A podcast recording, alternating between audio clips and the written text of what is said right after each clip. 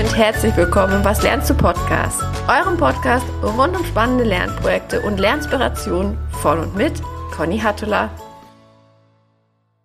herzlich willkommen in der neuen Woche, in der neuen Folge und mit einem tollen Gast. Ich habe heute Maximilian Baumgärtner bei mir zu Gast und darf mit ihm über ein tolles Lernprojekt sprechen. Ganz kurz vorab zu Maximilian. Ähm, wir sind tatsächlich schon sehr lange Kollegen, arbeiten beide an der IU-Hochschule. Maximilian ist aktuell Projektmanager im Bereich Mediencontrolling und zusätzlich Student an der IU-Hochschule. Und Maximilian, ich bin ganz gespannt, was hast du uns heute denn für ein Lernprojekt von dir mitgebracht? Ja, ganz lieben Dank, Conny. Erst einmal für die Einladung. Ich freue mich sehr, äh, mit dir über mein aktuelles Lernprojekt sprechen zu können. Ich habe mitgebracht ein Thema aus meinem Studiengang, die Mathematik und genauer gesagt Analysis. Das am einen eben, um in meinem Studium voranzukommen, das Wissen in dem Gebiet zu schärfen ähm, und zu vertiefen und allgemein für ein fundiertes mathematisches Verständnis, weil ich einfach über die Jahre ähm, Freude an der Mathematik gefunden habe und das ist tatsächlich besonders wertvoll für mich, weil ich früher Mathe nicht gemocht habe. Ich bin mit einer vier durch Mathe durchgekommen, durchs Abi ähm, und möchte das jetzt aber ändern. Daher mein großes Lernprojekt Mathe-Analysis. Ich glaube, da bist du absolut nicht alleine. Ich kenne die aller, aller wenigsten Leute, die wirklich Mathe mochten. Ich mochte tatsächlich Mathe bis zur zehnten Klasse auch überhaupt nicht. Und danach ist irgendwann der Schalter umgelegt worden. Und dann ging's. Und in der Zwischenzeit mag ich es auch wahnsinnig gern, weil es einfach super logisch ist. Ein tolles Lernprojekt und ich freue mich vor allem auch auf diese studentische Perspektive, die du mitbringst. Und deswegen stelle ich dir jetzt die zweite Frage.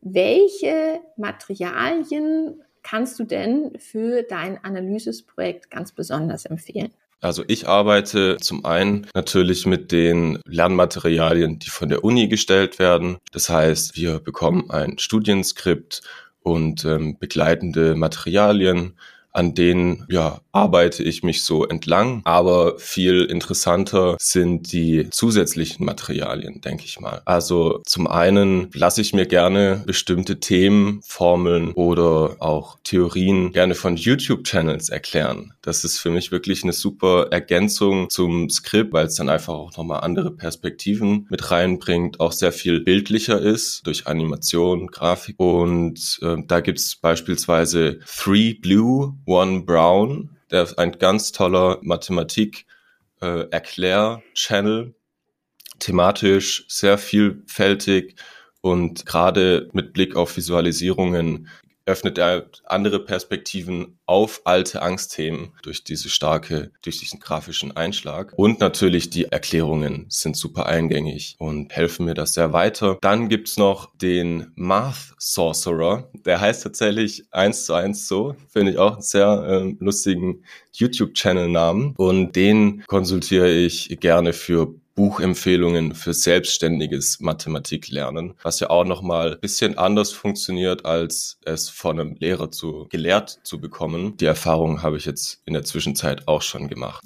Erstmal ganz, ganz lieben Dank für diese beiden tollen YouTube-Channels. Darf ich einmal ganz kurz gleich einhaken, was mich nämlich total interessieren will. Du hattest ja gesagt, du hangelst dich am Studienskript entlang und dann schaust du dir aber vertiefend die YouTube-Videos an und jetzt würde mich interessieren, wie machst du das denn? Also das heißt, du hast beispielsweise eine Theorie im Skript, die dir erstmal recht theoretisch vorkommt und dann suchst du explizit auf diesen, auf diesen Channels nach kurzen Erklärnuggets für diese Theorie, richtig? Genau, genau. Also ähm, ich überlege gerade, ob ich jetzt aus dem Stand ein praktisches Beispiel habe. Beispielsweise, das ist jetzt nicht aus der Analysis, das ist aber ein Beispiel aus ähm, Statistik für den ähm, für die Theorie von Bayes. Und da ging es eben darum, okay, das habe ich jetzt nicht ganz verstanden, suche dann ein Video entsprechend, also genauso wie du es gesagt hast, vertiefend mit einem Ziel.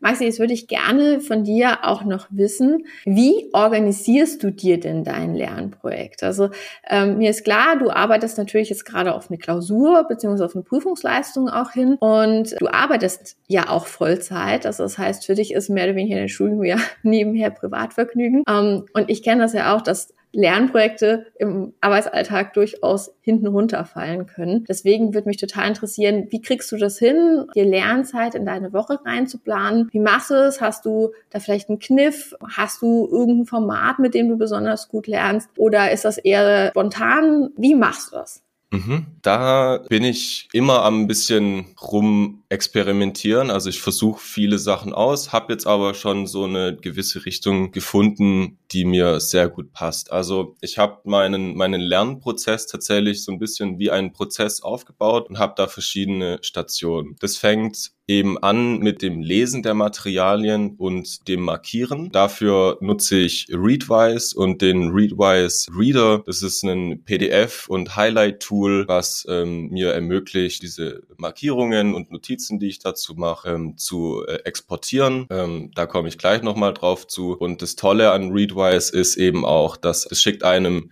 täglich eine Mail zu mit ähm, zufällig ausgewählten Markierungen, die man irgendwann mal davor gemacht hat und spielt es einem so zufällig aus. Das ähm, hilft mir einfach, mich an einem Tag jeden Tag irgendwie nochmal mit den vergangenen Inhalten auseinanderzusetzen und hält es alles so ein bisschen frisch. Das ist sozusagen die erste Station. Also lesen, markieren, Gedanken machen und am besten auch nochmal umformulieren und dann eben der Exportierschritt aus Readwise in Obsidian. Das ist ein ähm, Second Brain Tool, was ich sehr gerne nutze und äh, empfehlen kann weil es wirklich total wandelbar ist und auf die eigenen Bedürfnisse äh, anpassbar sind. Und dort findet eben dann das Denken statt. Äh, dort formuliere ich nochmal um, ähm, ergänze auch nochmal aus anderen Quellen und äh, bringe da dann eben so alles zusammen und schreibe hier mein eigenes Skript oder meine eigenen Zusammenfassungen. Das ist dann der nächste Schritt und darauf folgend werden dann auf Basis der Obsidian-Zusammenfassung noch Karteikarten geschrieben. Dafür nutze ich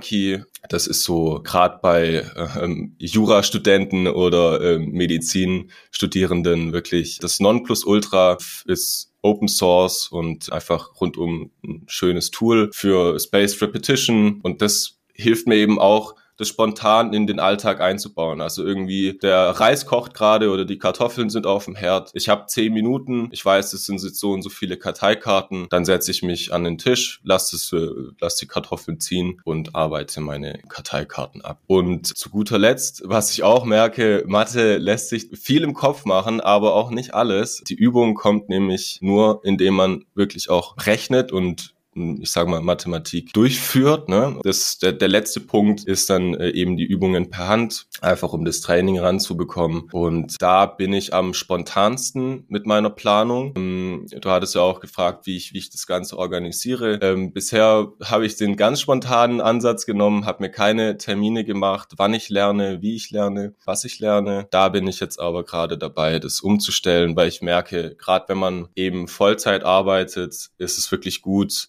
klare Zeitslots zu haben. Und jetzt versuche ich es gerade so im, mit zwei Tagen Vorlauf, also die nächsten zwei Lerntage für mich vorzuplanen, schreibe mir dann einen Termin in meinen Kalender. Und das hilft einfach auch, sich selber dann treu zu bleiben und nicht immer in dieses ewige, ja, Gehirnwrestling reinzugehen, um dann zu sagen, ja, heute lerne ich, heute lerne ich nicht, heute war viel auf der Arbeit, heute wenig auf der Arbeit. Also das löst da einfach viele Spannungen.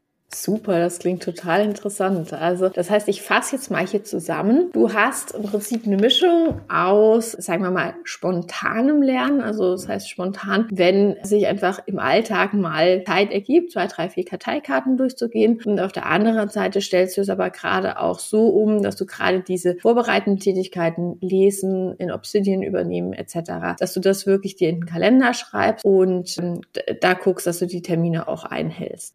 Maxi, ich danke dir vielmals dafür, dass du einmal überhaupt dein Lernprojekt mit uns geteilt hast und deine Materialempfehlungen gegeben hast und uns auch sozusagen mit rein hast gucken lassen, wie du dich organisierst. Ich freue mich total. Du bist herzlich eingeladen, wenn du wieder ein Lernprojekt hast, über das du mit mir sprechen möchtest. Und ich danke dir jetzt erstmal ganz, ganz herzlich für deine Zeit, wünsche dir eine schöne Restwoche und freue mich, wenn wir uns bald wieder unterhalten.